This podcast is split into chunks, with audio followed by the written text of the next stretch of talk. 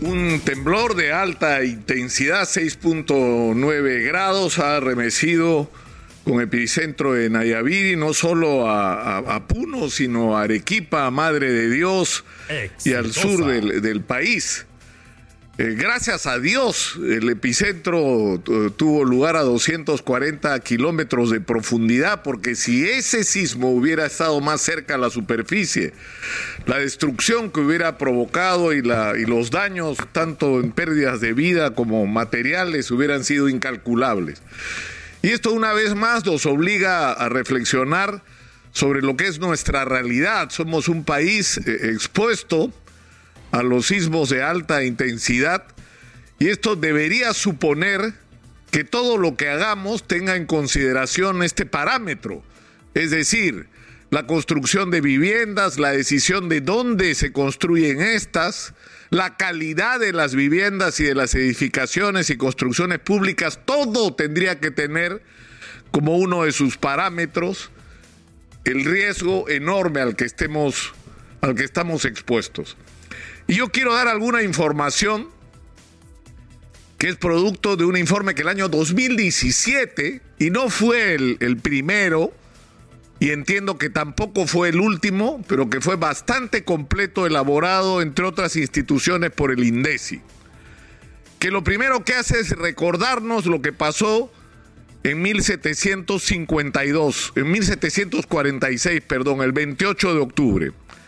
Hubo un terremoto de alta intensidad y lo que se produjo a raíz de este terremoto fue un sacudimiento que duró al menos tres minutos.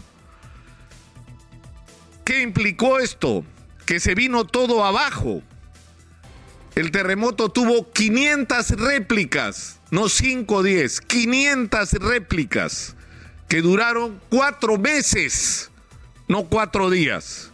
Exitosa. Se produjo a raíz de este terremoto no solo la destrucción de una cantidad impresionante de viviendas y de pérdidas de vida, sino un tsunami que levantó una ola principal de más de 20 metros y penetró 5 kilómetros en lo que actualmente es el puerto del Callao. 5 kilómetros.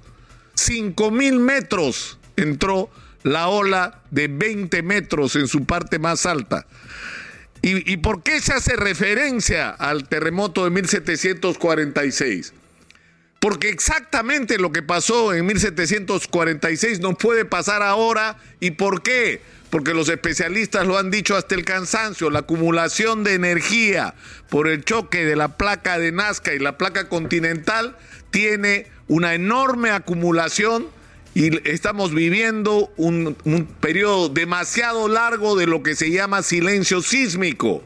Y lo que va a ocurrir, inevitablemente, lo querramos o no, porque la ciencia no ha inventado nada para evitar que los movimientos de la Tierra se modifiquen, es que nos va a venir un terremoto de esta intensidad.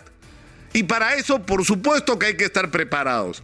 Y para eso es evidentemente lo más importante salvar la vida y para eso es importante que se tengan protocolos definidos en las familias, en los centros de estudio, en los centros de trabajo, para saber qué hacer en el momento que se produzca un sismo. Por eso es importante tener la mochila de emergencia.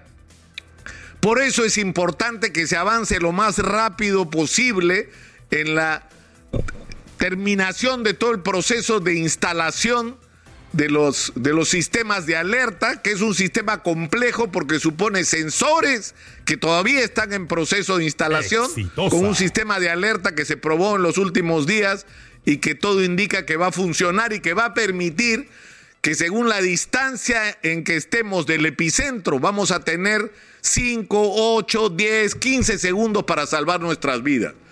Pero el problema más grave, aunque parezca mentira, no es ese. Según la previsión que hace este estudio organizado por el INDECI, el terremoto, de producirse un terremoto de 8.8 grados, que es la previsión que, se hace en este estudio del 2017, las conclusiones son que lo que tendríamos que pagar por este terremoto sería la pérdida de 110.313 fallecidos. Es decir, que en el momento que se produzca el terremoto, en los siguientes dos o tres minutos se produció el terremoto, van a morir 110 mil personas de un sopapo. Pero además van a quedar 2 millones 96 mil heridas y 353 mil 497 viviendas destruidas y 623 mil 882 viviendas inhabitables. Pero además el, el informe reporta que una de las cosas serias que va a ocurrir es un colapso de todos los servicios, del agua potable, de la electricidad, del gas ahí donde está instalado, y además va a colapsar gran parte de nuestro sistema educativo sobre el que ya el Instituto de Defensa Civil ha emitido alertas. Cerca de la mitad de los colegios en el Perú no deberían estar funcionando porque si, por ejemplo, se produce un terremoto de esta intensidad, los alumnos que estén dentro van a morir sino que además va a ocurrir algo gravísimo, va a colapsar nuestro sistema hospitalario porque tenemos demasiados hospitales muy antiguos que además no han sido construidos con criterios y con, eh, digamos, eh, prevenciones desde el punto de vista de, lo, de la eventualidad de enfrentar un terremoto. Entonces, ¿esto qué va a significar? que vas a tener, según esta, esta cifra, dos millones de heridos que no vas a poder atender porque no los vas a poder mover por las calles, muchas de ellas destruidas, y porque no vas a tener hospitales habilitados y que en muchos casos no vas a tener ni energía eléctrica para atenderlo. Entonces, esto nos expone a una situación gravísima porque lo que dice este informe, que desarrolla además con las tecnologías más avanzadas, porque esto ha contado con asistencia internacional, que hay barrios que ya sabemos en este momento antes de que ocurra el terremoto. Ya sabemos ahora dónde se va a morir la gente. ¿Y dónde va a morir la gente? En aquellos lugares donde se ha construido donde no se debería haber construido. En aquellos lugares donde está viviendo gente que no debería estar viviendo ahí no solo por la precariedad de vivir en las faldas de los cerros, sin acceso a agua potable, sin acceso a servicios básicos, en condiciones absolutamente precarias, en casas autoconstruidas sin ningún criterio técnico y que en el momento que se produzca el terremoto se va a venir todo abajo y esa gente va a morir. Inevitablemente, y lo sabemos y está escrito se van a morir 110 mil en un sopapo y de ahí dicen que los muertos ah, probablemente al tercer o cuarto día pasarán los 200 mil. O sea que solo por el impacto directo del terremoto va a morir más gente que la que murió por el COVID hasta ahora en el Perú. Es increíble que tengamos esas cifras porque además se dice que hay zonas cuyos suelos no son aptos para la construcción porque el piso se va a licuar con un terremoto, como pasó en Pisco, y cuando el piso se licúa, todo se viene abajo y la gente que está dentro muere. Entonces la pregunta es, si tenemos esta información, que no es solo del 2017, ¿ah?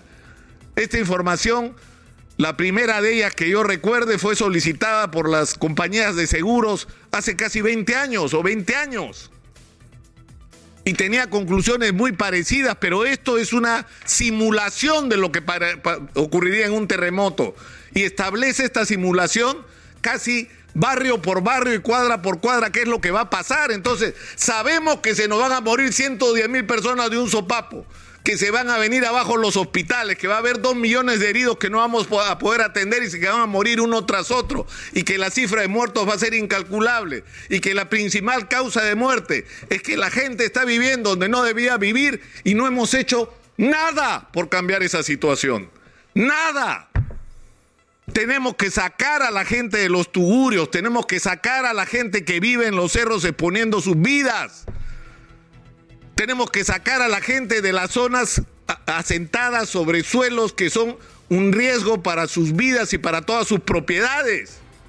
Y eso supone tener planes de vivienda popular, alternativa, segura, con acceso a todos los servicios que signifiquen no solamente un cambio en la vida de la gente desde el punto de vista de tener la garantía de que van a tener la oportunidad de salvar sus vidas si hay un terremoto, sino van a tener condiciones humanamente, humanamente aceptables de existencia.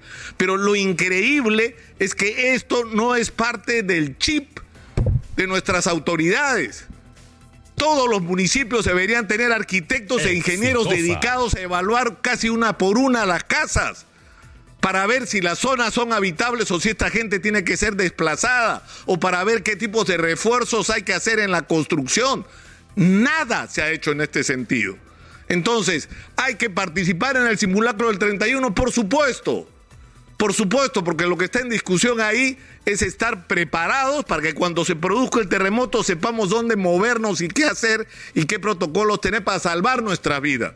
Pero hay que ser consciente de que si no se empieza ahora a tener una política de desarrollo urbano, de traslado de poblaciones que, que, va a ser una operación gigantesca, que va a requerir una gran inversión, pero que va a ser activadora en la economía porque supone construcción, supone ponernos a construir adecuadamente. Si no ajustamos los criterios para que todas las construcciones que se hagan en la ciudad de Lima y el Callao, y esto vale para otras ciudades también, porque este reporte se ha hecho egoístamente solo para Lima, cuando hay otras ciudades del Perú expuestas al mismo riesgo.